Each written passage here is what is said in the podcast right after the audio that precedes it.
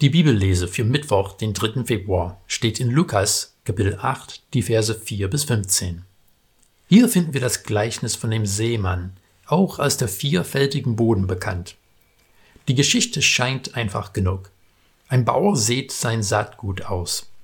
Manches fällt auf einem zertrampelten Pfad.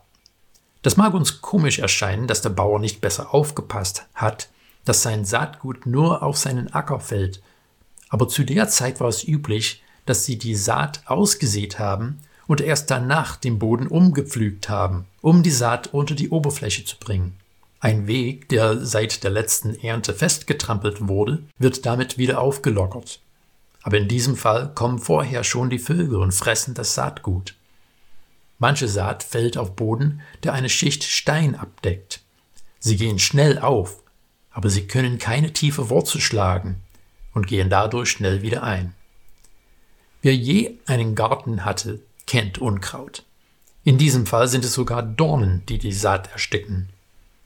Manche Saat ist aber auf guten, fruchtbaren Boden gefallen und hat einen hundertfachen Ertrag gebracht. Jesu Jünger fragen ihn dann, was das Gleichnis bedeutet, und hier hören wir geheimnisvolle Worte von Jesus. Seine Erklärung der Bedeutung des Gleichnisses kann man gut folgen, aber bevor er zu der Erklärung kommt, sagt er zu seinen Jüngern, euch ist es gegeben, die Geheimnisse des Reiches Gottes zu verstehen. Zu den anderen aber wird in Gleichnissen geredet, denn sie sollen sehen und doch nicht sehen, hören und doch nicht verstehen. Lukas 18. Warum würde Jesus sowas sagen? Zuerst muss man verstehen, dass Jesus hier wieder mal aus dem Propheten Jesaja zitiert. In diesem Fall von Jesaja 6, 9. Diesen Vers finden wir in dem Zusammenhang von der Berufung Jesajas. Er hat Gott in einer Vision gesehen und denkt, er muss sterben. Aber Gott ist gnädig mit ihm. Dann kommt die Frage von Gott, wen soll ich senden? Wer wird für uns gehen? Es ist leicht, gleich zu Jesajas berühmte Antwort, hier bin ich, sende mich, weiterzulesen. Es ist erbaulich, die leidenschaftliche Antwort Jesajas auf Gottes Gnade zu hören. Es wird nicht zu Unrecht gesagt, dass wir, wie Jesaja, bereit sein sollen, das Wort des Herrn hinauszutragen. Aber wenn wir in Jesaja nicht weiterlesen, dann übersehen wir etwas Wesentliches. Das Volk will die Botschaft gar nicht hören. Und was passiert bis heute, wenn Leute eine Botschaft absolut nicht hören wollen? Sie lehnen sie ab.